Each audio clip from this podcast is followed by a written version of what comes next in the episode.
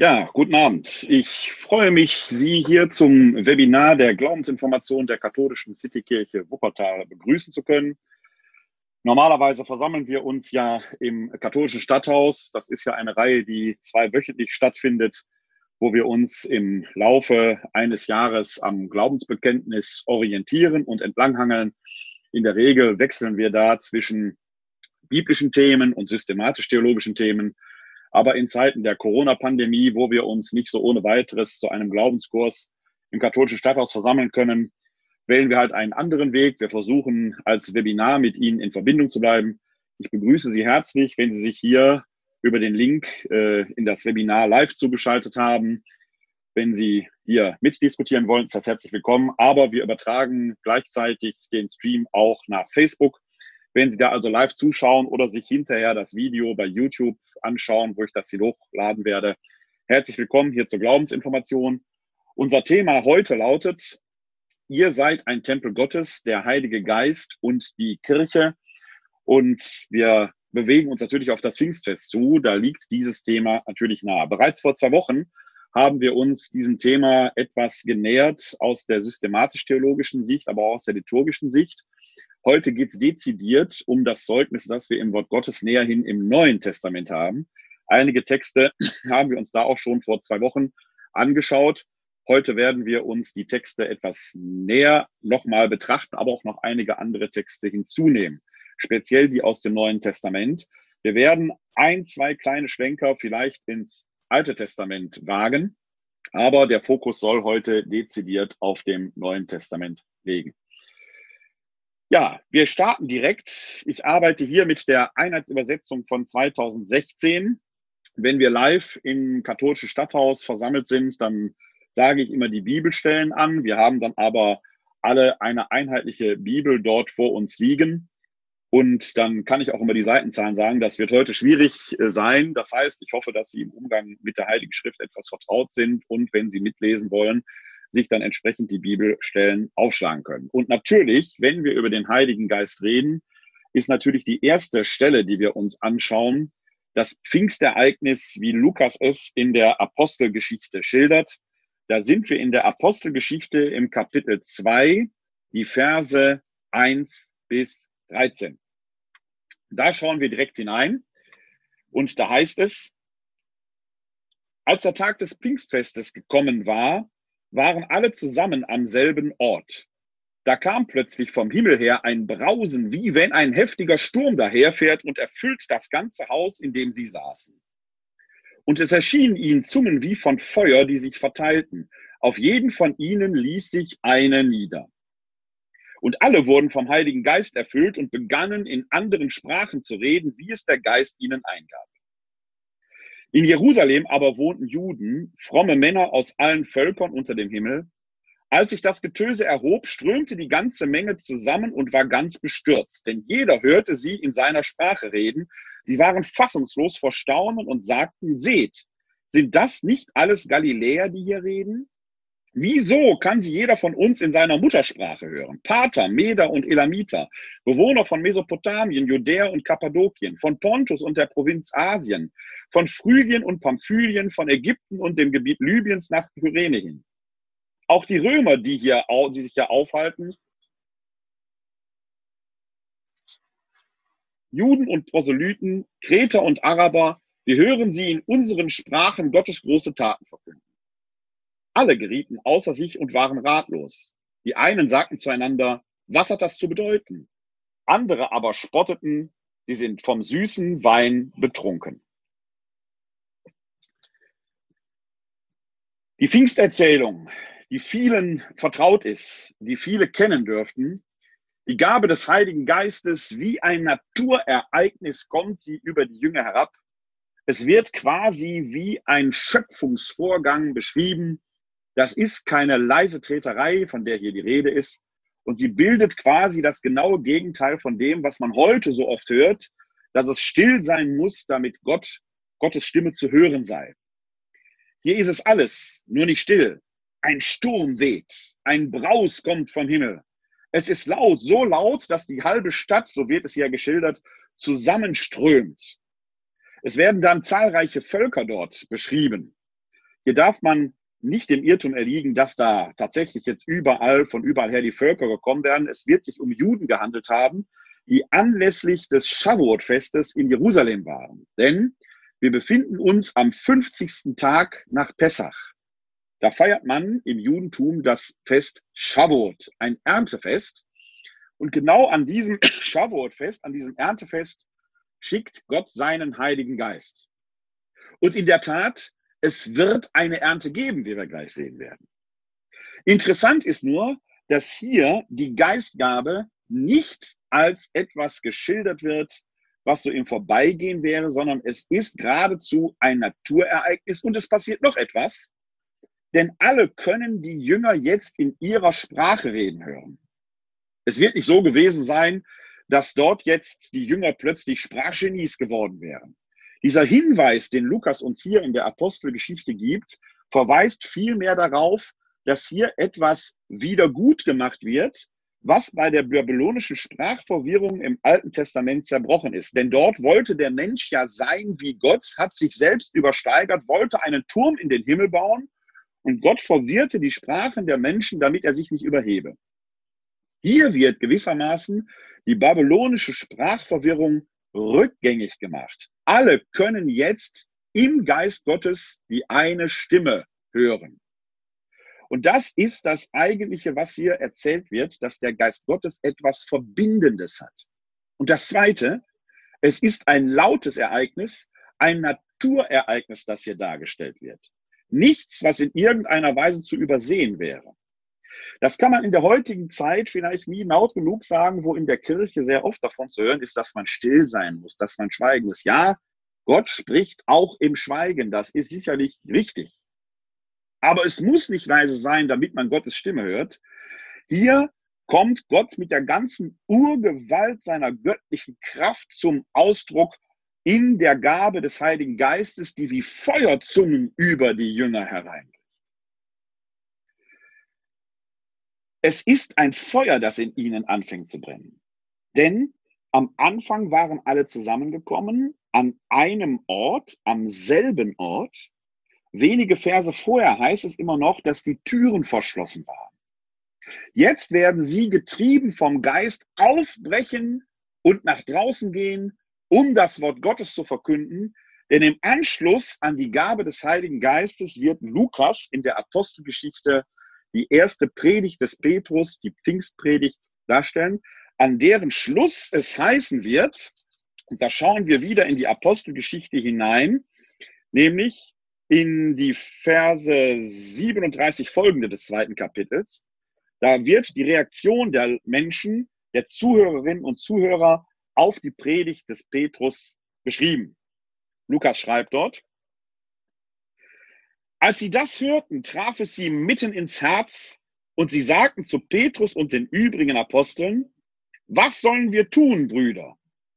Petrus antwortete ihnen, kehrt um und jeder von euch lasse sich auf den Namen Jesu Christi taufen zur Vergebung eurer Sünden. Dann werdet ihr die Gabe des Heiligen Geistes empfangen. Denn euch und euren Kindern gilt die Verheißung und all denen in der Ferne, die der Herr unser Gott herbeirufen wird. Mit noch vielen anderen Worten beschwor und ermahnte er sie, lasst euch retten aus diesem verdorbenen Geschlecht. Die nun, die sein Wort annahmen, ließen sich taufen. An diesem Tag wurden ihrer Gemeinschaft etwa 3000 Menschen hinzugefügt. Die Wirkung der Predigt des Petrus, der Pfingstpredigt, ist also überwältigend. Die Menschen lassen sich ansprechen, viele lassen sich überzeugen. Und hier wird beschrieben, wie aufgrund der Pfingstpredigt des Petrus sich 3000 taufen lassen. Die erste Gemeinde entsteht auf diese Weise. Das ist schon mal ein wichtiger Hinweis. Die Kirche entsteht nicht aufgrund eines Gründungsaktes Jesu Christi, auch nicht des Auferstandenen. Die Kirche oder die Entstehung der Kirche, die Geburt der Kirche, wenn man so will, ist Frucht des Wirkens des Heiligen Geistes. Der Heilige Geist belebt die Jüngerinnen und Jünger die anfangen, das Wort Gottes in Wort und auch in der Tat zu verkünden. Und aufgrund dieser Verkündigung, Paulus wird im Römerbrief mal schreiben, der Glaube kommt aus dem Hören. Wir werden die Stelle gleich, glaube ich, sehen. Der Glaube kommt aus dem Hören. Aufgrund der Verkündigung des Wortes Gottes und der apostolischen Taten, die es später gibt. Wort und Tat gehören schon beim Leben Jesu zusammen. Um wie viel mehr bei den Jüngerinnen und Jüngern aufgrund der Verkündigung des Wortes Gottes in Wort und Tat lassen Menschen sich überzeugen, lassen sich taufen. Auf diese Weise entsteht die Gemeinde. Die Gemeinde und die Kirche ist also eine Frucht des Wirkens des Geistes. Wenn es einen Gründungsakt der Kirche gibt, dann ist es das Pfingstfest. Das muss man immer wieder betonen. Der Heilige Geist erfüllt die Kirche, leitet sie. Exklusiv. Hier schreibt Petrus noch oder sagt Petrus noch, dass sie den Heiligen Geist empfangen werden, wenn sie getauft werden. An späterer Stelle in der Apostelgeschichte, wenn der heidnische Hauptmann Cornelius getauft wird, wird Petrus lernen, dass Gott sich nicht an die Regeln hält, dass erst die Taufe den Heiligen Geist vermittelt. Nein, der heidnische Hauptmann Cornelius hat den Heiligen Geist schon. Er ist schon im Besitz des Geistes. Und gerade deshalb kann Petrus ihm, dem Heiden, dem Nichtjuden, die Taufe nicht verweigern. Und in der Schilderung der Apostelgeschichte des Apostelkonzils wird Petrus auftreten und sagen, dass ihm ja genau diese Dinge mitgeteilt worden wären, dass Gott eben nicht mehr nur am jüdischen Glauben, an der Beschneidung festhält, sondern dass es Gottes Wille ist, dass jetzt auch die Heiden zu Gott geführt werden sollen. Die Gabe des Heiligen Geistes hält sich also nicht an sakramentaler Akte. Sie ist eine Vorgabe, eine Gnade, die es längst vorher gibt. Das ist ein Lernprozess, den Petrus durchlaufen wird und den wir in der Apostelgeschichte gewissermaßen mitgehen. Da schauen wir aber gleich an einer anderen Stelle nochmal etwas näher drauf. Denn in der Apostelgeschichte wird nach diesem Gründungsakt der Kirche, nach der Taufe dieser 3000 beschrieben, was Kirche eigentlich ausmacht.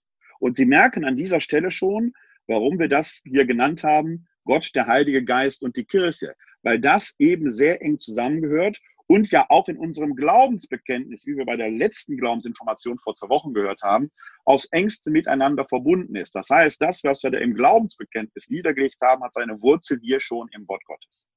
Denn die erste Gemeinde entsteht durch das Wirken des Heiligen Geistes.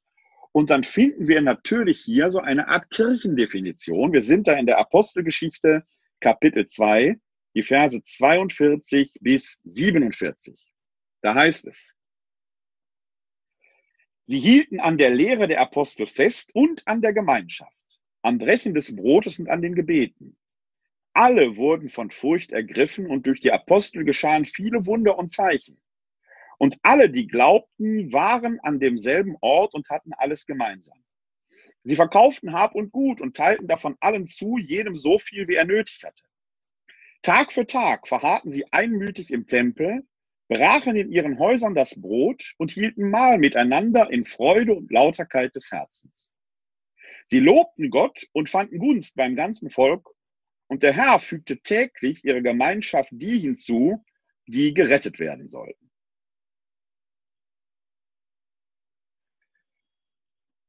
Die Kirchendefinition finden wir in Vers 42. Kirche ist dort, zumindest nach der Definition der Apostelgeschichte, wo man an der Lehre der Apostel festhält, an der Gemeinschaft der Koinonia, am Brechen des Brotes, das, was wir heute als Eucharistie bezeichnen würden in der katholischen Tradition, und an den Gebeten.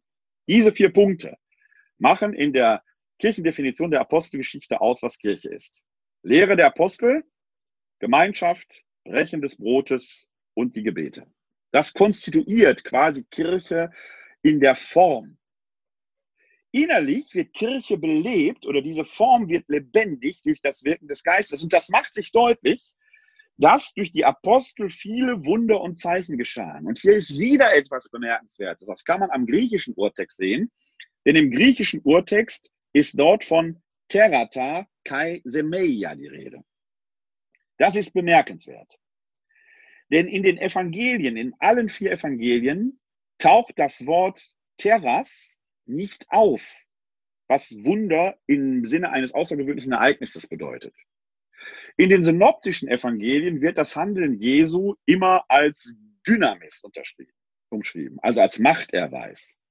Im Johannesevangelium ist von Semeion die Rede, von Zeichen. Also das, was Jesus tut, ist eigentlich gar kein Wunder, sondern ein Erweis seiner Vollmacht. Jesus kann gar keine Wunder wirken, weil es für ihn nichts Wunderbares ist. Das, was er tut, ergibt sich aus seiner Göttlichkeit. So könnte man das sagen.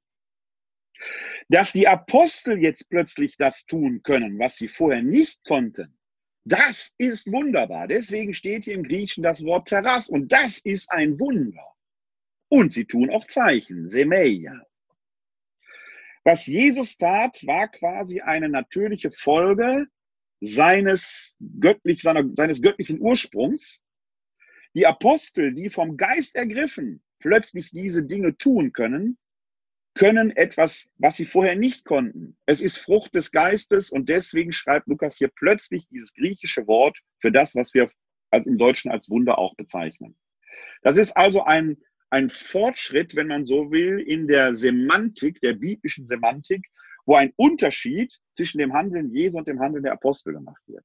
Aber die Apostel können das nicht einfach aus sich heraus, sondern weil sie den Geist durch sich wirken lassen.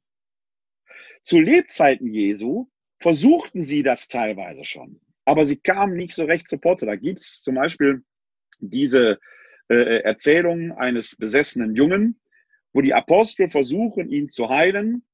Im Markus-Evangelium wird die beschrieben. Und sie schaffen es nicht, dann entbringt ein großer Streit. Jesus kommt hinzu. Das ist eine Szene, die sich nach der Verklärung Jesu auf dem Tabor zuträgt. Und er lehrt seine Apostel, was sie hätten tun müssen, denn sie hätten eigentlich nur beten müssen. Wobei da nicht näher beschrieben wird, was mit diesem Gebet ist. Das heißt, die Apostel befinden sich damals noch in einer Art Lehrstufe. Es hilft nichts, einfach Jesus nachahmen zu wollen, nach dem Motto, wir tun die Dinge, die er so äußerlich getan hat, ohne das Eigentliche dahinter zu kennen. Durch den Geist, durch die Geistgabe aber werden sie plötzlich im Stand gesetzt, das dahinter zu erkennen und jetzt im Geiste Jesu das auch zu tun. Das heißt, die Geistgabe bedeutet einen echten Fortschritt. So beschreibt Lukas es in seiner Apostelgeschichte. Und die werden da noch nicht fertig sein, denn der Petrus wird ja für sich Stufe für Stufe lernen, dass der Geist sich eben nicht nur an die sakramentale Vermittlung hält, sondern dass der Geist eigentlich immer schon da ist.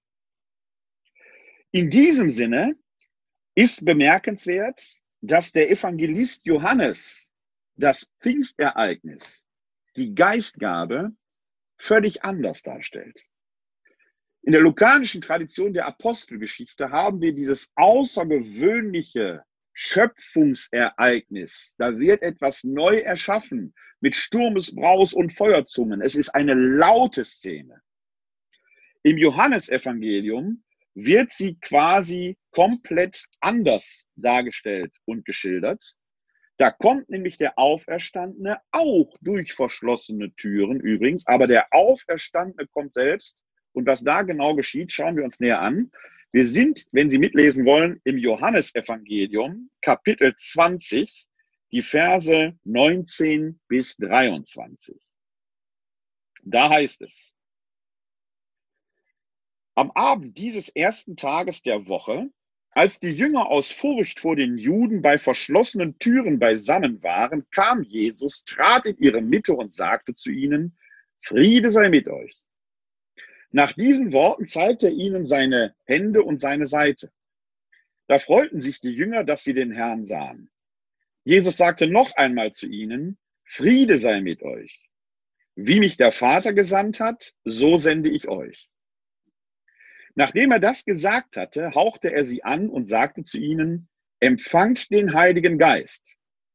Denen ihr die Sünden erlasst, denen sind sie erlassen.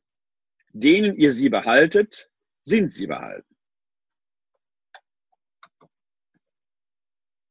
Eine ähnliche Szene, zumindest vom Inhalt her, wie wir sie gerade in der Beschreibung des Pfingstereignisses in der Apostelgeschichte hatten, und doch ein ganz anderer Beigeschmack. Apostelgeschichte laut, naturgewaltig, hier ein stilles Ereignis, fast zu leise, um überhaupt etwas zu hören. Das ist das, was ich vorhin sagte. Natürlich spricht Gott auch in der Stille. Aber eben nicht nur. Er ist auch laut. Er spricht aber nicht nur laut. Er spricht auch in der Stille. Eigentlich könnte man sagen, es gibt nichts, wo Gott nicht zu uns Menschen spräche. Aber man muss nicht still sein, um Gott zu hören. Man muss manchmal einfach nur die Augen aufmachen, um ihn in der ganzen Welt, in der ganzen Schöpfung erkennen zu können. Wie Johannes aber die Geistvermittlung beschreibt, hat es dann trotzdem in sich, denn auch hier haben wir einen intensiven Bezug zur Schöpfungserzählung. Man kann es in der Art der Geistvermittlung sehen, denn da wird ja beschrieben, dass Jesus die Jünger anhaucht. Nachdem er das gesagt hatte, hauchte er sie an und sagte zu ihnen, empfangt den Heiligen Geist. Das griechische Wort für Heiliger Geist ist ja Pneuma. Damit wird im Griechischen das wiedergegeben, was im Hebräischen Ruach heißen würde. Und das Lateinische übersetzt an dieser Stelle Spiritus. Vor zwei Wochen kamen wir schon darauf zu sprechen, dass diese drei Worte Pneuma, Ruach und Spiritus jeweils eigentlich Hauch, Atem, Wind beschreiben. Und da merken Sie schon, dieses Wind und Braus steckt da drin. Das ist der Aspekt, der in der Apostelgeschichte im Vordergrund stand. Aber es kann eben auch der Atem heißen. In allem aber ist lebendige Bewegtheit vorhanden. Denn Wind bedeutet immer Luft, Bewegung, Unbeherrschbarkeit. Man kann den Wind nicht zähmen. Man kann ihn nutzen. Heute noch können wir ihn nutzen, wenn wir Windkraftanlagen haben. Aber der Wind weht halt, wie er will. Man kann ihn nicht einfach beherrschen oder erzeugen. Und er weht im Sturm genauso wie im leisen Hauch. Wenn Jesus also hier in der Johannes, im Johannesevangelium, im Unterschied zu den Schilderungen der Apostelgeschichte, die Jünger fast behutsam anhaucht, darf man diesen Vorgang aber nicht unterschätzen, denn Jesus wiederholt oder aktualisiert, vergegenwärtigt dir etwas, was wir in der Erschaffung des Adam im Alten Testament lesen können. Als Gott dort im sogenannten zweiten Schöpfungsbericht den Adam gemacht hat, diesen lehmigen Menschen, der zu diesem Zeitpunkt noch ungeschlechtlich ist, weder Mann noch Frau, ist einfach nur der Mensch, die Bipolarität männlich-weiblich entsteht erst dadurch, dass aus der Seite des Mannes, des Adam, ich sage schon Mann, also aus der Seite des Menschen genommen wird und dann ein Gegenüber entsteht. Also aus dem einen Menschen werden Mann und Frau. Und Gott hat diesen Lehmklumpen da jetzt vor sich liegen, den er wohl geformt hat, der ist aber noch tot. Und Gott bringt diesen lehmigen Menschen, diese lehmige Figur ins Leben, indem er seinen Lebensatem in ihn hineinbläst, ihn behaucht, auf diese Weise beseelt. Im Psalm 101, 104 wird es dann heißen, sendest du deinen Geist aus, werden sie erschaffen, nimmst du ihnen den Atem, schwinden sie dahin. Das ist das, wo wir vor zwei Wochen drüber gesprochen haben. Der Geist ist der lebendig machen. Was der Auferstandene hier im Johannesevangelium aber tut, ist nichts anderes als eine Art Neuschöpfung. Die Jünger leben ja schon längst. Wir atmen ja. Aber diese Behauchung aktualisiert quasi diesen Schöpfungsakt und vergegenwärtigt darin, dass alles, was atmet, wie es im Psalm 150 heißt, nicht nur Gott lobt, sondern Gott sogar in sich trägt. Wie gesagt, der Petrus wird in der Apostelgeschichte erst noch sagen, empfangt den Heiligen Geist durch die Taufe. Später wird er beim Hauptmann Cornelius feststellen, der hat den Geist schon. Man könnte in dieser Linie ausziehend sagen, wenn Gott den Adam durch die Geist, durch die Behauchung ins Leben bringt, ist der Geist schon in allem, was atmet, da. Und was Jesus, der Auferstandene, hier im Johannesevangelium tut, ist nur so eine Art Vergegenwärtigung eine Offenbarung, dass alles, was atmet, den göttlichen Hauch, den Atem schon in sich trägt. Das heißt, die Jünger bekommen hier eigentlich den Geist gar nicht, sondern sie bekommen die Zusage, der Geist ist da und in diesem Geist könnt ihr agieren. Was sie da agieren sollen, erfahren die Jünger dann in Vers 23 am Ende dieses Abschnittes, denen ihr die Sünden erlasst, denen sind sie erlassen, denen ihr sie behaltet, sind sie behalten. Das hört sich auf den ersten Blick so an, als würde hier eine Art Vollmacht fast willkürlicher Art vergeben, dass die Jünger entscheiden könnten, wer die Sündenvergebung empfängt und wer nicht. Dabei sagt Jesus an einer anderen Stelle in den Evangelien, man soll siebenmal, siebzig Mal vergeben, also immer wieder, immer wieder, immer wieder. Man soll also gar nicht aufhören, die Sündenvergebung. Also, die Verweigerung der Sündenvergebung ist streng genommen gar keine Option. Es muss also hier bei diesem Satz, bei dieser Schlussvollmacht um etwas anderes gehen. Und meines Erachtens tut es das auch. Denn wir tauchten, wir sehen ja hier im Griechischen den Begriff Hamartia, im Deutschen mit Sünde übersetzt, könnte aber auch einfach nur Fehler heißen. Wir nehmen aber trotzdem den deutschen Begriff Sünde weil darin etwas zum Ausdruck kommt. Denn im deutschen Wort Sünde, ähnlich wie im Griechischen auch, steckt Absondern drin. Die Sünde ist der Zustand des von Gott getrennt Seins. Das Gegenstück ist die Versöhnung, wieder zum Sohn oder zur Tochter, zum Kind Gottes werden. Menschen oder wir Menschen haben subjektiv immer den Eindruck, dass wir von Gott getrennt sind. Denn wir können Gott ja nicht als Gegenüber so nahmen, wie wir Mitmenschen wahrnehmen. Deswegen entsteht subjektiv erstmal der Eindruck, wir Menschen seien von Gott getrennt, mithin Sünder.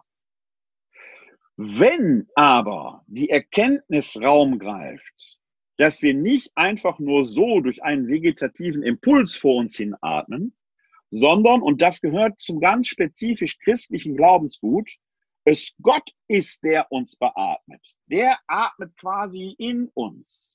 Der wohnt quasi in uns. Dann können wir gar nicht von Gott getrennt sein. Der wohnt ja in uns. In diesem Sinne können wir also gar keine Sünder von Gott getrennte sein.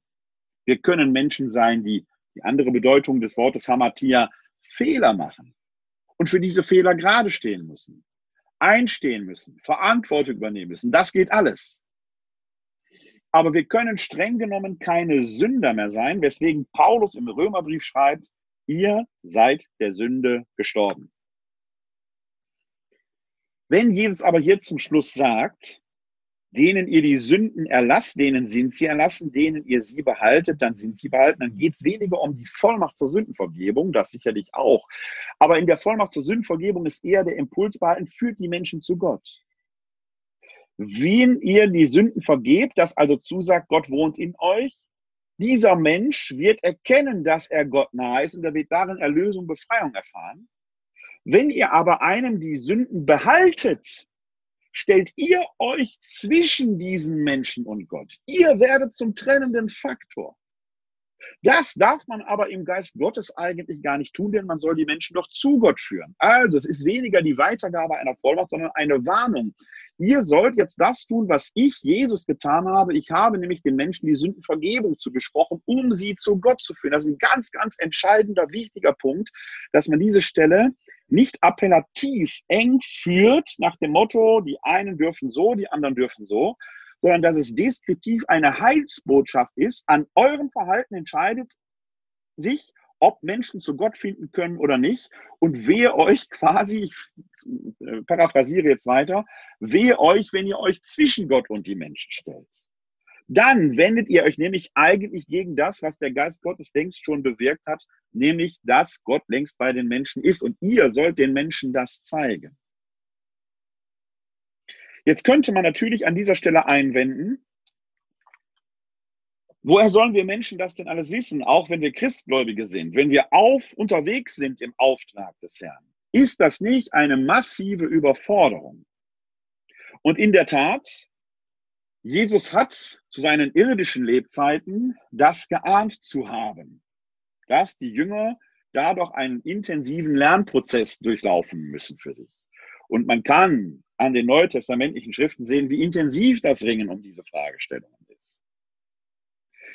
Wir haben im Johannesevangelium ja keinen Abendmahlsbericht wie in den synoptischen Evangelien oder im ersten Korintherbrief, wo Jesus Brot und Wein nimmt, das Dankgebet spricht, das ist mein Leib, das ist mein Blut, findet man der Sache nach im Johannesevangelium der Brotrede im sechsten Kapitel, aber nicht in der Abendmahlszene. Da gibt es die Fußwaschen.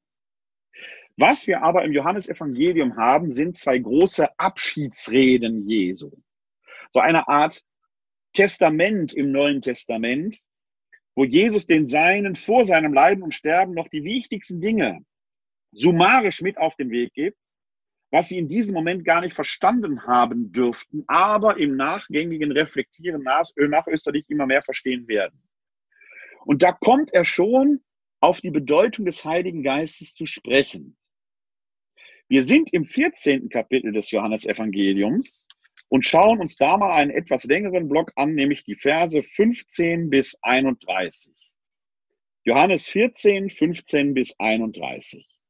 Da heißt es, wenn ihr mich liebt, werdet ihr meine Gebote halten. Und ich werde den Vater bitten, und er wird euch einen anderen Beistand geben, der für immer bei euch bleiben soll. Den Geist der Wahrheit, den die Welt nicht empfangen kann, weil sie ihn nicht sieht und nicht kennt. Ihr aber kennt ihn, weil er bei euch bleibt und in euch sein wird. Ich werde euch nicht als Weisen zurücklassen, ich komme zu euch, nur noch kurze Zeit und die Welt sieht mich nicht mehr. Ihr aber seht mich, weil ich lebe und auch ihr leben werdet. An jenem Tag werdet ihr erkennen, ich bin in meinem Vater, ihr seid in mir und ich bin in euch. Wer meine Gebote hat und sie hält, der ist es, der mich liebt. Wer mich aber liebt, wird von meinem Vater geliebt werden und auch ich werde ihn lieben und mich ihm offenbaren. Judas, nicht der Iskariot, fragte ihn, Herr, wie kommt es, dass du dich nur uns offenbaren willst und nicht der Welt? Jesus antwortete ihm, wenn jemand mich liebt, wird er mein Wort halten. Mein Vater wird ihn lieben und wir werden zu ihm kommen und bei ihm Wohnung nehmen. Wer mich nicht, wer mich nicht liebt, hält meine Worte nicht. Und das Wort, das ihr hört, stammt nicht von mir, sondern vom Vater, der mich gesandt hat. Das habe ich zu euch gesagt, während ich noch bei euch bin. Der Beistand aber, der Heilige Geist, den der Vater in meinem Namen senden wird, der wird euch alles lehren und euch an alles erinnern, was ich euch gesagt habe. Frieden hinterlasse ich euch, meinen Frieden gebe ich euch. Nicht wie die Welt ihn gibt, gebe ich ihn euch. Euer Herz beunruhige sich nicht und verzage nicht. Ihr habt gehört, dass ich zu euch sage, sagte, ich gehe fort und komme wieder zu euch. Wenn ihr mich liebtet, würdet ihr euch freuen, dass ich zum Vater gehe, denn der Vater ist größer als ich. Jetzt schon habe ich es euch gesagt, bevor es geschieht, damit ihr, wenn es geschieht, zum Glauben kommt. Ihr werdet nicht mehr viel zu, ich werde nicht mehr viel zu euch sagen, denn es kommt der Herrscher der Welt, über mich hat er keine Macht, aber die Welt soll erkennen, dass ich den Vater liebe und so handle, wie es mir der Vater aufgetragen hat. Steht auf, wir wollen von hier weggehen. Die Abschiedsreden scheinen in einem Teil immer wieder redundant um bestimmte Begriffe zu kreisen. Wahrheit, Liebe, Fortgang, Bleiben. Der Sohn ist im Vater, der Vater im Sohn. Das alles wird von verschiedenen Seiten immer wieder beleuchtet und in der johannäischen Komposition merkt man, wie drängend es für Jesus ist, den Seinen diese letzten Worte mitzugeben, damit sie doch endlich begreifen mögen. Für uns in unserem Zusammenhang ist aber wichtig, Jesus betont mehrfach, dass er gehen wird. Er wird nochmal wiederkommen, aber dann wird er endgültig zum Vater heimkehren. Das heißt, er ist nicht mehr da. Schon der Auferstandene wird im Johannesevangelium nicht mehr berührbar sein. Maria von Magdala darf ihn nicht anfassen. Thomas der Zwilling wird ihn dann sehen. Caravaggio hat nicht richtig gemalt, wenn man das so drastisch sagen darf. Der Caravaggio-Bild ist ja, wo Thomas quasi fast wie einer Blind am OP in die Seite Jesu hineinguckt. Sehr somatisch, sehr sarkastisch, möchte man fast sagen. Fleischlich geradezu. Schaut man ins Johannesevangelium, heißt es aber, weil du mich gesehen hast, glaubst du. Also hat er doch nicht angefasst. Schon der Auferstandene ist also nicht mehr berührbar. Man kann Christus in diesem Sinne nicht mehr einfach berühren. Man kann Christus auch nicht berührbar machen. Es sei denn, wir nehmen die Worte hier aus dem Johannesevangelium ernst, dass Jesus sagt, ich werde euch den Beistand schicken und in diesem Beistand, nämlich dem Heiligen Geist, der Parakletos, Beistand, werdet ihr mein Werk fortführen. Ich bleibe im Geist in euch, ist das, was Jesus dort an dieser Stelle sagt. Das heißt, es ist jetzt an den Jüngerinnen und Jünger, das Werk Jesu fortzuführen, aber nicht einfach nachahmend, nach dem Motto, wir imitieren das Beispiel Jesu, dann wird schon alles gut gehen. Nein, es gibt eine kreative Gabe, nämlich die des Geistes schöpferisch. Deswegen wird das wie ein Schöpfungsakt dargestellt. Da wird etwas Neues erschaffen. Sowohl in der Apostelgeschichte als auch hier bei Johannes geht es immer darum, dass etwas komplett Neues passiert. Die Jüngerinnen und Jünger sollen jetzt nicht nur im Geiste Jesu weiterwirken, sondern in dem Wissen, dass es der Geist Jesu ist, der in ihnen ist. Deshalb Beistand. Der kommt nicht irgendwo hinzu und geht wieder weg, sondern der bleibt, der nimmt Wohnsitz. Gott wird in euch wohnen. Er nimmt Wohnsitz in den Jüngerinnen und Jüngern. Aber es geht eigentlich noch um viel mehr. Das ist ja der Aspekt, den wir vorhin hatten. Der wohnt längst schon in allen Menschen, aber nicht alle Menschen wissen das. Die, die erkennen, dass sie Trägerinnen und Träger des Geistes Gottes sind, werden in diesem Geiste Jesu weiterwirken können. Und sie sind es, die die Kirche bilden. Das ist der Impetus, den wir in der Apostelgeschichte vorhin hatten. Bemerkenswert ist aber auch hier in diesem Absatz der Schlusssatz im Kapitel 14 des Johannesevangeliums, weil es dort ja heißt, steht auf, wir wollen von hier weggehen. Wer erkennt, dass er Träger oder er oder sie Trägerin oder Träger des Geistes Gottes ist, der kann nicht einfach still sitzen bleiben. Er muss weitergehen. Er oder sie kann sich nicht auf einen Status quo berufen, den es zu bewahren gelte. Der Geist ist viel zu schöpferisch, viel zu kreativ, viel zu stürmisch, als dass es nur ums Bewahren ging. Man muss neu schaffen. Das Wort Gottes immer wieder in neue Situationen hinein verkünden, durch die Zeiten hindurch. Deshalb tue ich mich so schwer mit dieser Rede vom Zeitgeist. Es ist doch der Geist Gottes, der durch die Zeiten geht.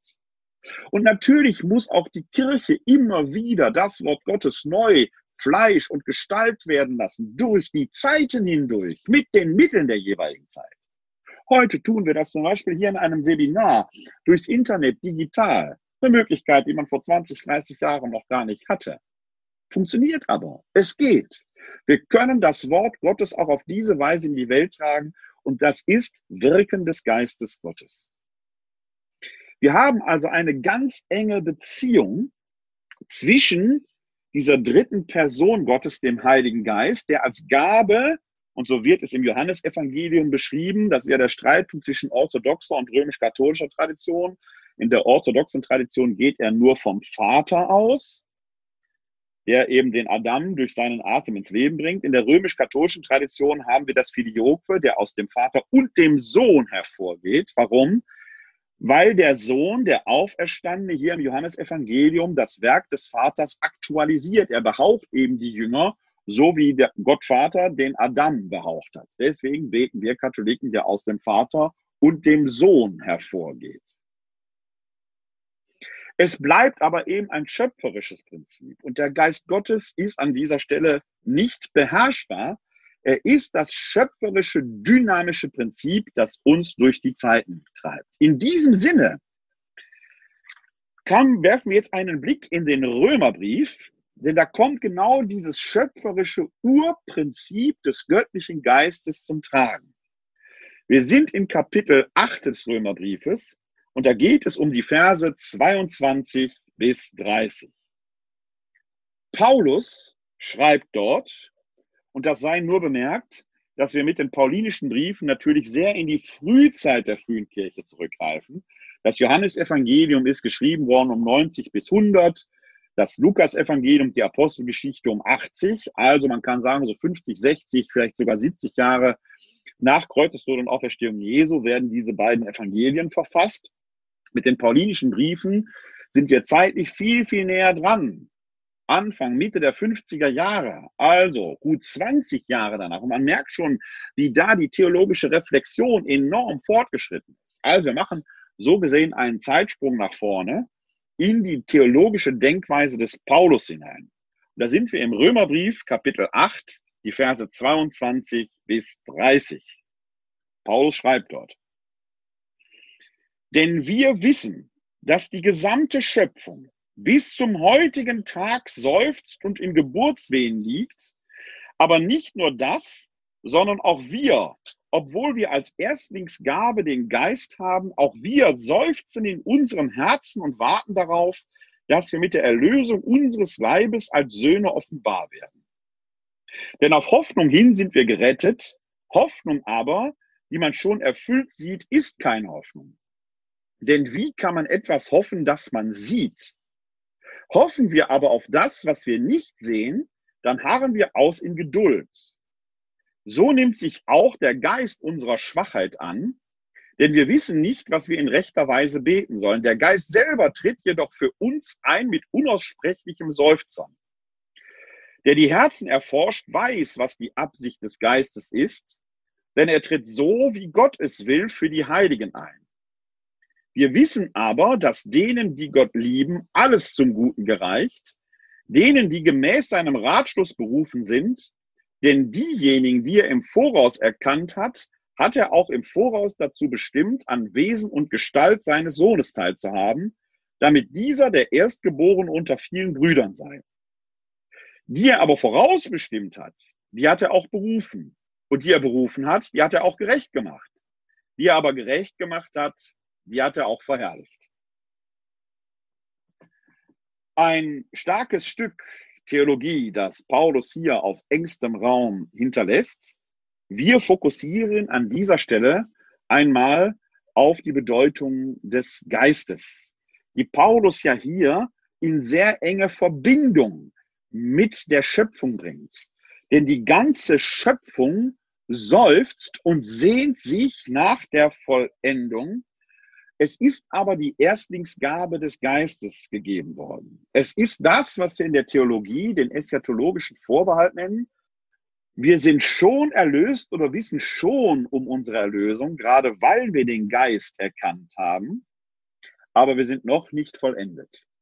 Und das zeigt sich darin, dass die ganze Schöpfung seufzt. Eine Schöpfung, die seufzt, ist noch gar nicht fertig.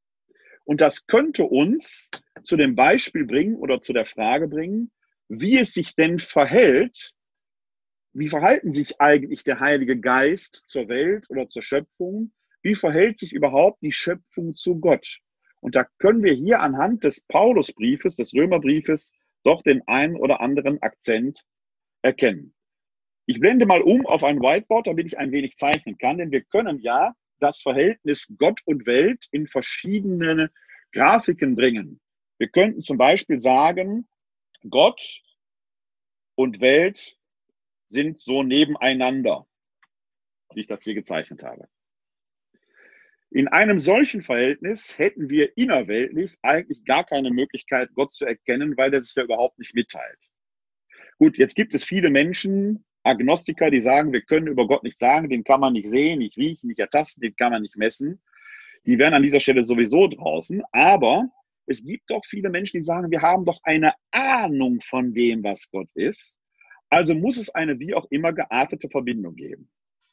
Nehmen wir also mal an, und das ist ja so ein klassisches Momentum, das wir in vielen Religionen haben, die Gott als etwas nehmen, was man innerweltlich anbeten kann, ob das nun Naturreligionen sind oder polytheistische antike Religionen. Wir könnten sagen, man kann Gott also doch erkennen, also nehmen wir Gott und er wäre jetzt ein Teil in der Welt. Wenn das stimmen würde, gäbe es natürlich vieles in der Welt, was nicht göttlich ist. Ein solcher Gott kann nie Schöpfer der gesamten Welt sein. Er wäre eher Teil der Schöpfung. Passt nicht zu unserem jüdisch-christlichen Gottesbild und passt auch nicht zu unserer Gotteserfahrung, denn ein solcher Gott könnte nicht allmächtig sein. Gott muss sich also in einer gewissen Weise dem Zugriff der Schöpfung entziehen. Also können wir das Verhältnis umkehren. Wir könnten sagen, okay, die Welt ist so eine Art Teil göttlichen Denkens. Dieses Problem oder dieses Gottesbild führt aber zu dem Problem, dass es das Phänomen der Freiheit nicht erklären könnte. Und daraus resultierend des äh, Empfindens, das wir Menschen haben, dass es eben subjektiv Dinge gibt, die als schlecht empfunden werden. Ein solcher Gott müsste doch eigentlich alles Leid der Welt ausgemerzt haben. Also passt auch diese Grafik nicht wirklich zueinander. Versuchen wir einen weiteren Aspekt. Versuchen wir mal zu sagen, okay, wir haben Gott und Welt. Die dürfen nicht ineinander aufgehen, dürfen nicht Teil voneinander sein, aber wir bilden mal eine Schnittmenge. Diese Spielart erklärt letzten Endes auch nur, dass Gott ein Teil der Welt ist. Es gibt also vieles in der Welt, was nicht göttlichen Ursprungs wäre. Auch ein solcher Gott wäre nicht allmächtig. Es muss also ein anderes Bild geben.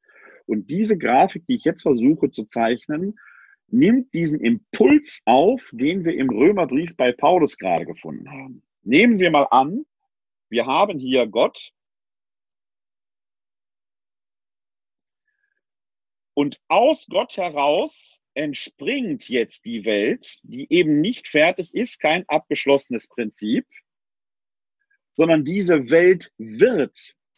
Die Schöpfung ist gar nicht fertig, sondern wir sind immer noch Teil eines kreativ andauernden Schöpfungsprozesses, der sich aus Gott heraus ergibt, der sich aus Gott heraus entwickelt.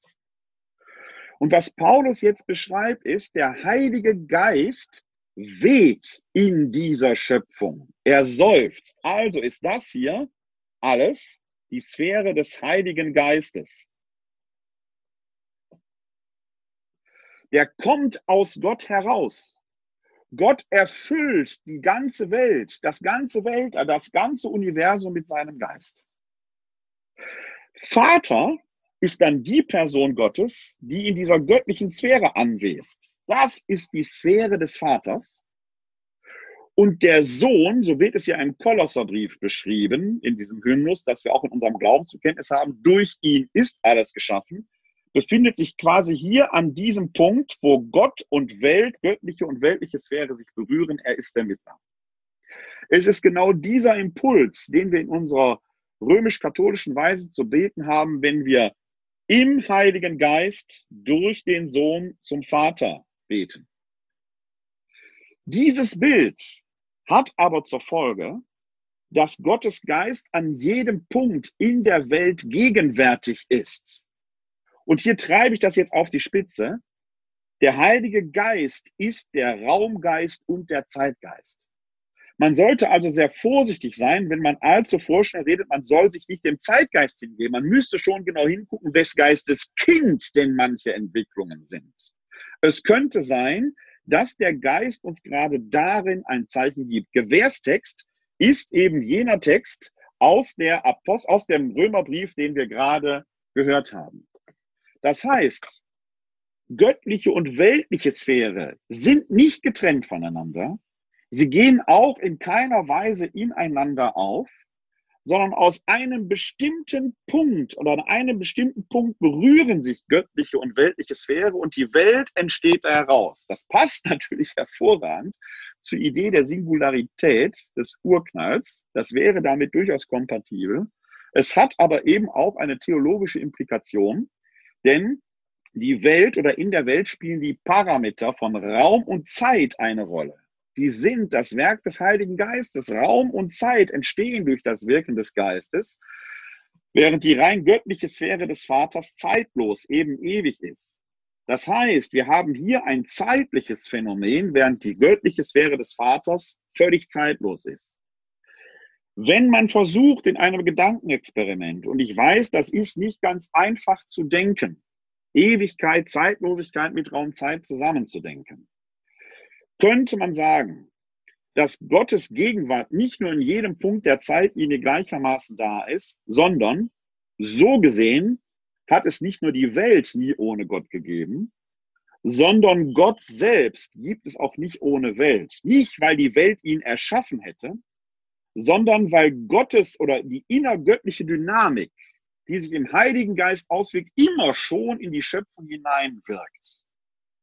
Das ist aus der Sicht Gottes auch gar kein Problem, weil die ja zeitlos ist. Man kann ja nicht sagen vor den Zeiten, das sagen wir zwar im Sprachspiel so, Aber vor den Zeiten hört sich an, als wenn es ein Vorher gegeben hätte. Es gibt aber in der Ewigkeit kein Vorher und Nachher. Das heißt, Schöpfung und Göttlichkeit hängen aufs engste miteinander zusammen.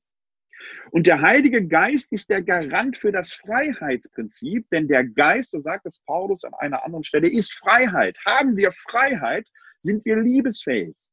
Liebe duldet keinen Zwang. Das ist ja etwas, was wir vorhin im Johannesevangelium sehr intensiv hatten. Dieses permanente Reden von Liebe. Das darf man nicht so versülzen und so sülzig machen, sondern zur Liebe gehört immer auch die Härte, dass Liebe nicht erwidert werden kann.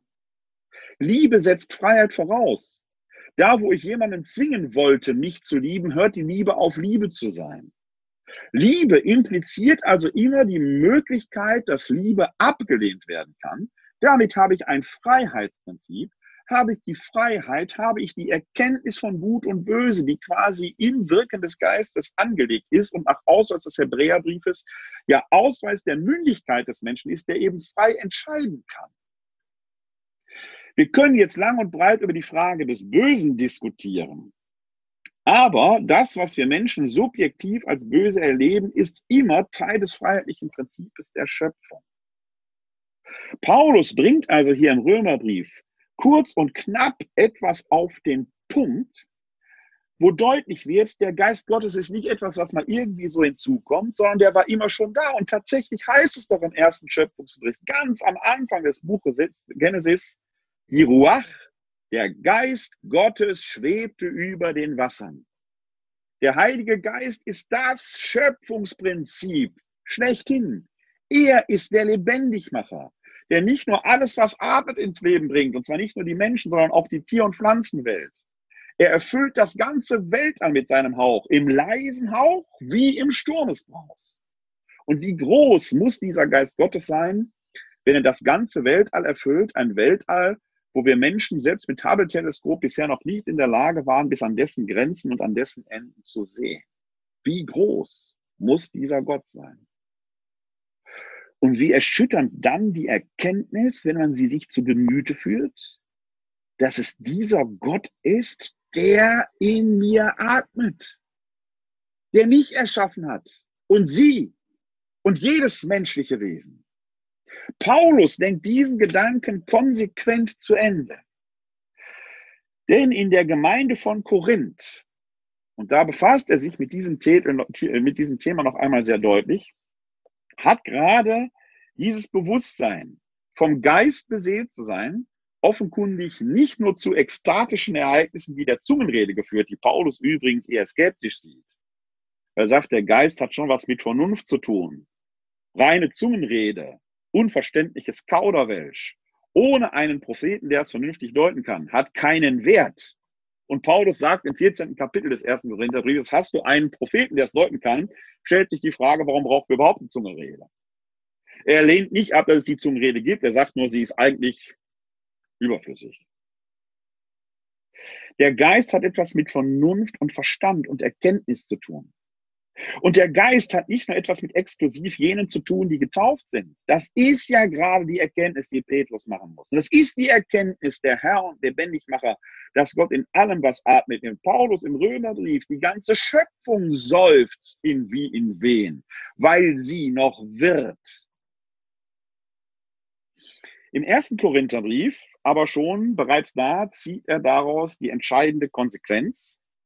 Und wir sind da im ersten Korintherbrief im Kapitel 3 und ich lese vor ab Vers 18 und dann bis, nein, war falsch, Entschuldigung, im Kapitel 3 und dort die Verse 5 bis 17. Ein kurzes Wort vorweg.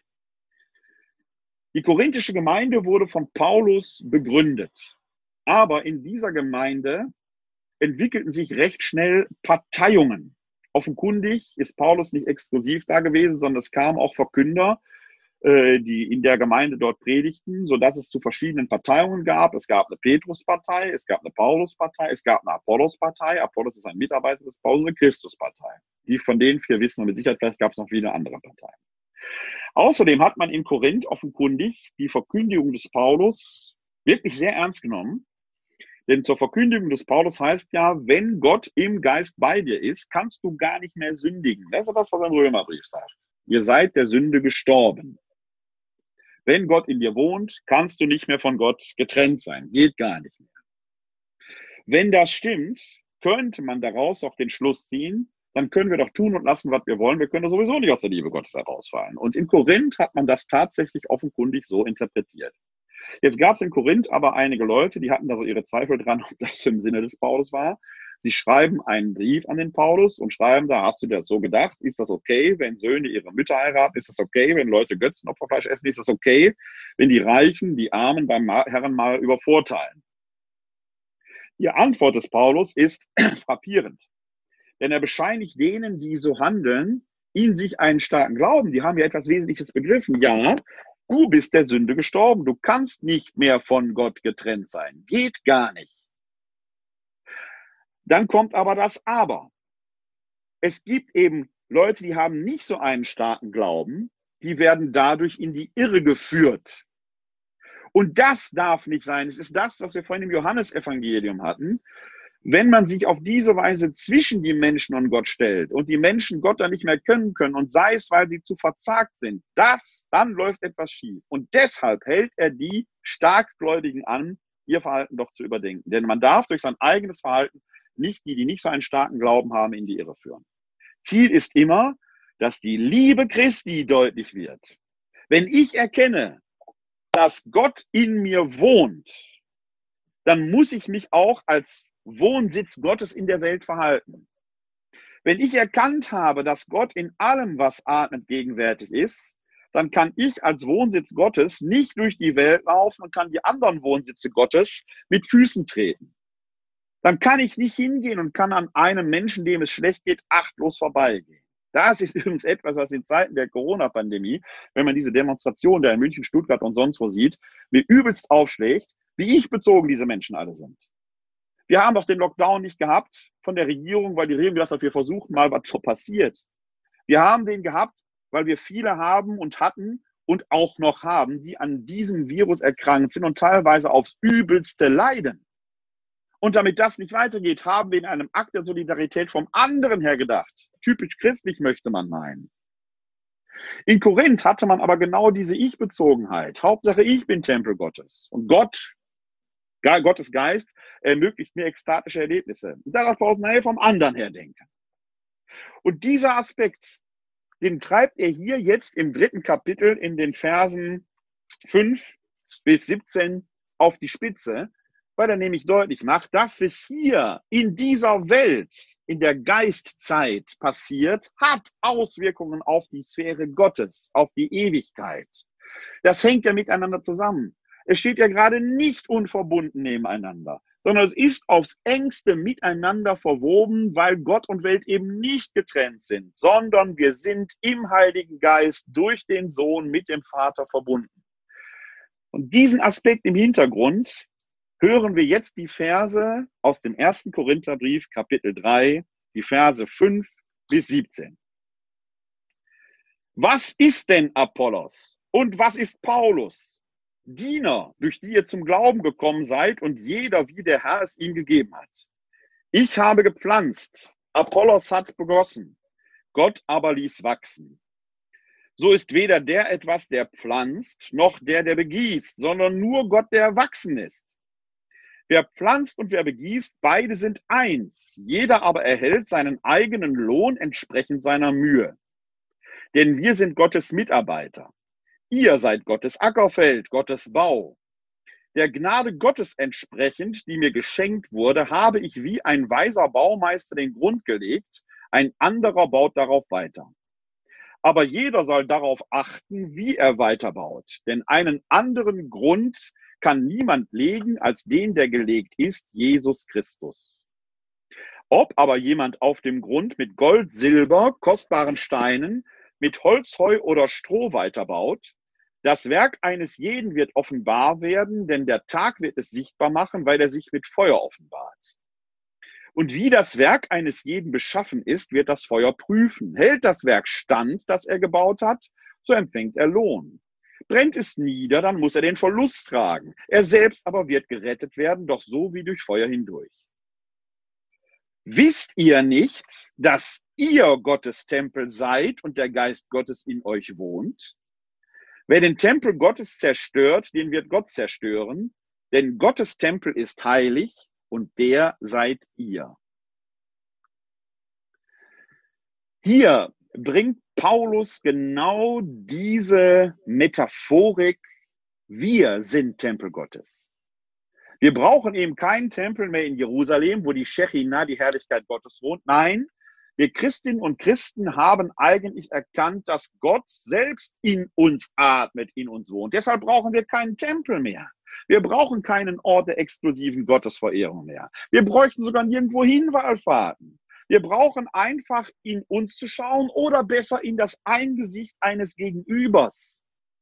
Natürlich müssen wir uns klar machen, nicht wir sind Gott, aber Gott wohnt in uns. Deshalb ist der Dienst am nächsten, wie Christus es im Matthäusevangelium sagt. Was ihr dem geringsten meiner Brüder und Schwestern getan habt, habt ihr mir getan. Hat ja genau darin seinen Grund, der Geist Jesu, die Gabe Jesu, das Auferstanden. Wir sind also Wohnsitze Gottes, nicht exklusiv. Alles, was atmet, lobt den Herrn. Deshalb können wir nicht achtlos aneinander vorbeigehen. Und genau diese Warnung spricht, äh, spricht Paulus ja aus. Denn wer Gottes Tempel zerstört, den wird Gott zerstören. Deshalb hat alles, was wir hier auf Erden tun, eine eschatologische Bedeutung über Raum und Zeit hinaus, weil es eben nicht unverbunden nebeneinander steht. Die Ewigkeit ereignet sich schon in der Zeit. Sie umfängt uns. Und alles, was in Raum und Zeit geschieht, ist in der Ewigkeit längst aufgehoben. Deshalb bringt Paulus dieses Bild vom Feuer der Liebe Gottes, das das Werk eines jeden prüfen wird. Hat jemand in seinem Leben mit Gold, Silber und Edelsteinen gebaut, also Gutes getan, wird das Feuer, das es prüft, dem nichts anhaben können. Es wird Bestand haben. Hat aber jemand nur seinen eigenen Vorteil gesucht, also mit Holz, Heu oder Stroh gebaut, wird das Feuer das verbrennen. Da wird nicht viel von übrig bleiben von diesem Leben. Er selbst wird aber gerettet werden, wie durch Feuer hindurch. Und so sagt Paulus den Korinthern, jetzt entscheidet ihr.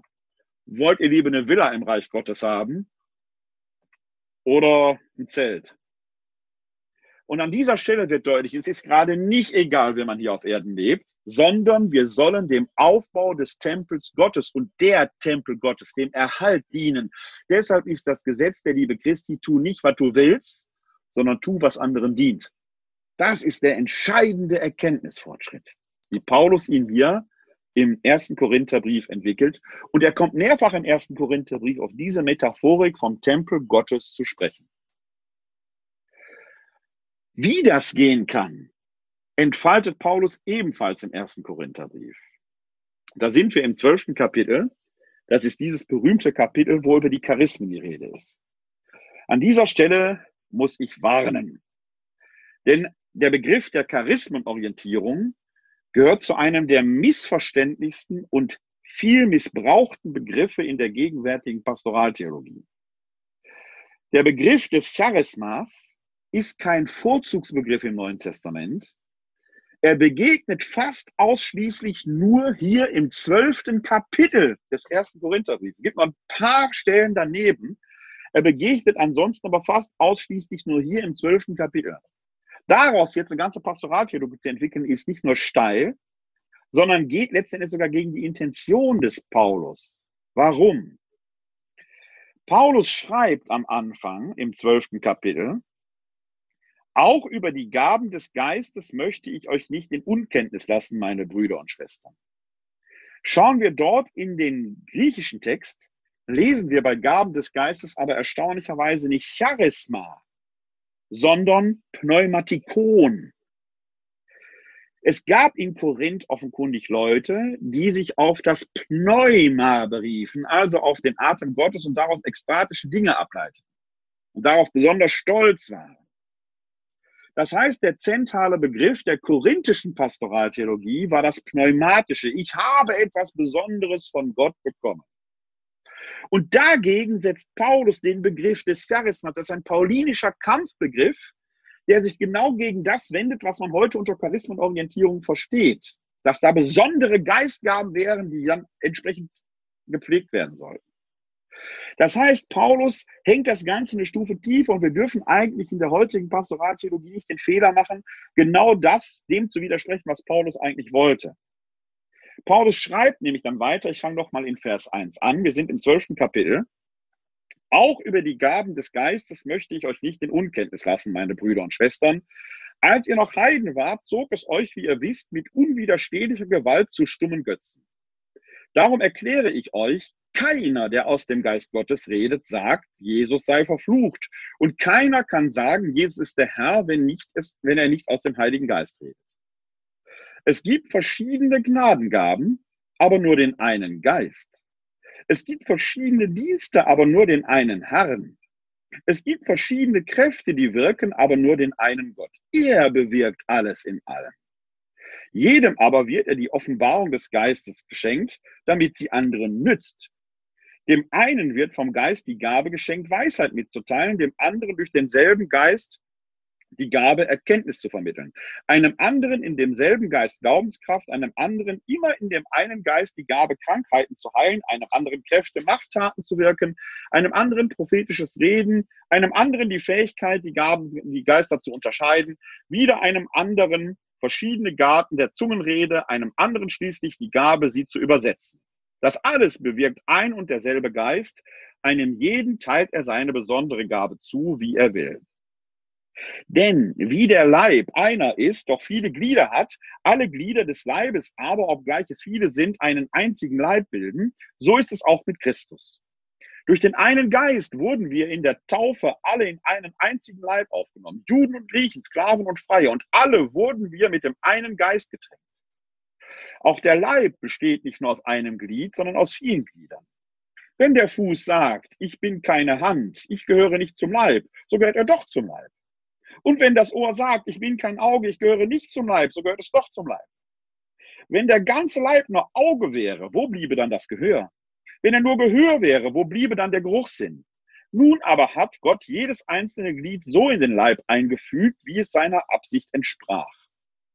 Wären alle zusammen nur ein Glied, wo bliebe dann der Leib? So aber gibt es viele Glieder und doch nur einen Leib. Das Auge kann nicht zur Hand sagen, ich brauche dich nicht. Der Kopf wiederum kann nicht zu den Füßen sagen, ich brauche euch nicht. Im Gegenteil, gerade die schwächer scheinenden Glieder des Leibes sind unentbehrlich. Denen, die wir für weniger edel ansehen, erweisen wir umso mehr Ehre und unseren weniger anständigen Gliedern begegnen wir mit umso mehr Anstand. Während die Anständigen das nicht nötig haben.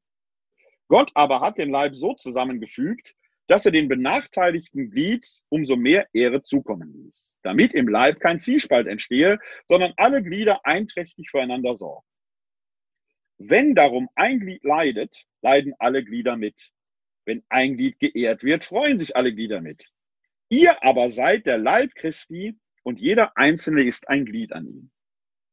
So hat Gott in der Kirche die einen erstens als Apostel eingesetzt, zweitens als Propheten, drittens als Lehrer, ferner verlieh er die Kraft, Machttaten zu wirken, sodann die Gaben, Krankheiten zu heilen, zu helfen, zu leiten, endlich die, entschieden, die, die verschiedenen Arten von Zungenrede. Sind etwa alle Apostel, alle Propheten, alle Lehrer? Haben alle die Kraft, Machttaten zu wirken?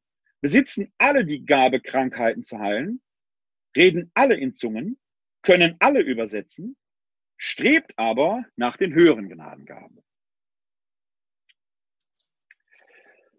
Paulus führt hier ab Vers 4 diesen neuen Begriff des Charismas ein, mit dem er etwas deutlich machen will, nämlich es unterscheidet sich massiv von dem, was die Korinther über Geistgabe verstanden haben, im Sinne einer außergewöhnlichen Begabung, die dann exklusiv jemand über andere erheben könnte. Das Charisma hängt eine ganze Stufe niedriger. Es werden nämlich ein Parameter eingeführt, ein paar Parameter eingeführt, an denen man erkennt, was eigentlich ein Charisma ist. Es ist erstens etwas, das anderen nützen muss. Und es ist zweitens etwas, das man nicht einfach so bekommt, sondern das man erwerben kann. das ist wichtig. Denn wir hören hier ganz im letzten Vers, der ist wichtig an dieser Stelle, Vers 31, strebt aber nach den höheren Gnadengaben. Strebt nach den höheren Gnadengaben. Im Griechischen steht dort das Verb zerlute, zerlun. Auf Lateinisch heißt das studere, studieren. Das heißt, ein Charisma kann ich erlernen. Und das ist etwas, was wir in der ganzen Diskussion über Charismenorientierung nicht vergessen dürfen. Das ist nicht einfach, wir gucken, wo kann jemand was gut, sondern ein Charisma kann man erlernen.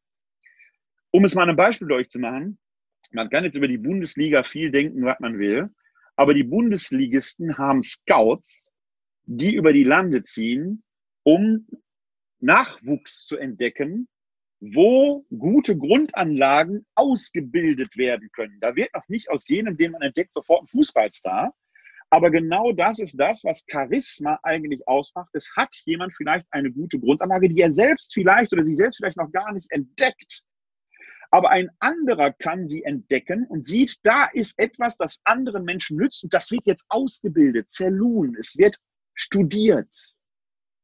Und das darf man bei Charismenorientierung eben nicht vergessen. Das ist nicht einfach, ich kann was gut und bringe das jetzt ein.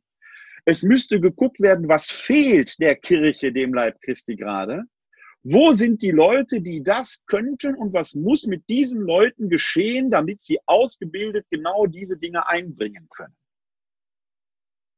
Jemand, dem die Gabe des Singens nicht gegeben ist, wird nie ein Opernsänger werden. Aber er wird vielleicht gut reden können und jemand anders, der vielleicht noch gar nicht weiß, dass er singen kann, aber der entdeckt jemand, da könnte was draus werden. Das wäre Charismenorientierung. Das machen wir meistens viel zu flach, dass wir hingehen und sagen, jeder macht gerade, was er gut kann und was er will. Das ist nicht gemeint. Nicht im paulinischen Sinn.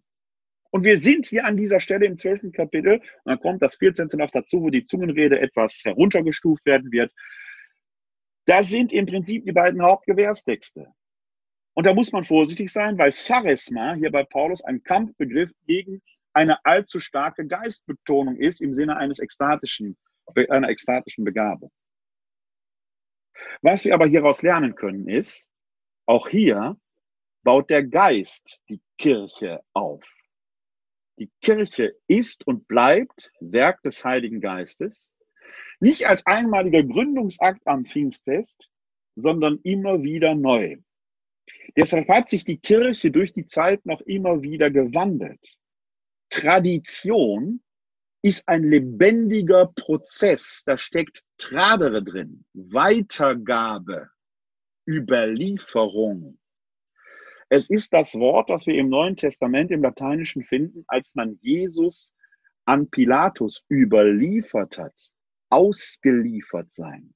Nichts etwas Statisches sondern etwas, das sich weiterentwickelt, durch die Tiefen des Lebens manchmal hindurch in einem stets neuen schöpferischen Prozess.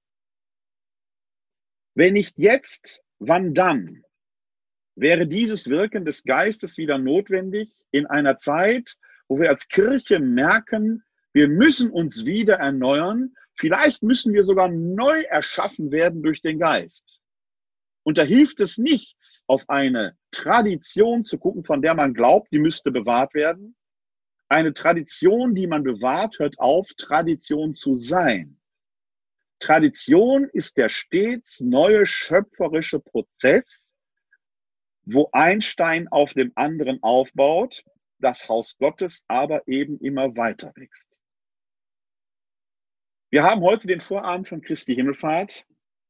Morgen ist der Tag, an dem wir die Himmelfahrt Jesu vergegenwärtigen. Er wird seinen Jüngern dann verheißen, dass er zwar gehen wird, dass sie aber warten sollen, bis der Geist kommt. Zehn Tage wird es dann noch dauern, bis am Pfingstfest das große Erntefest ist. Die Ernte wurde längst eingefahren und doch ist es heute an uns, wie Weiland Petrus, das Wort Gottes im Geist zu verkünden. Den Geist haben sie alle schon bekommen. Und der Auftrag des Geistes ist erteilt. Jede und jeder nach seinen Fähigkeiten. Lassen Sie uns das Wort Gottes verkünden, auf das die Kirche immer wieder neu erschaffen wird. Ich danke Ihnen sehr für die Aufmerksamkeit. Wenn Sie sich jetzt zugeschaltet haben und noch die eine oder andere Frage haben, können Sie gerne das Mikrofon anmachen und sich dann hier mit einer Frage an mich wenden. Okay, wenn Sie möchten, können Sie mir Ihre Fragen aber auch gerne schreiben an info at katholische-citykirche-wuppertal.de. Dort antworte ich gerne auf Ihre Fragen, wenn Sie die haben. Ich freue mich, wenn Sie in zwei Wochen zum nächsten Webinar sich dazuschalten. In zwei Wochen gibt es die nächste Glaubensinformation. Das Thema wird dann lauten Sakramente im Leben der Kirche 3. Dann wird es um die Ehe und die Weihe gehen. Das wird dann der 3. Juni 2020 sein. Bis dahin wünsche ich Ihnen nicht nur Gottes Segen, sondern erstmal morgen einen frohen Festtag Christi Himmelfahrt, dann in zehn Tagen ein frohes Pfingstfest. Und so Gott will, sehen wir uns dann am 3. Juni hier wieder. Bleiben Sie bis dahin gesund und helfen Sie anderen, gesund zu bleiben. Glück auf!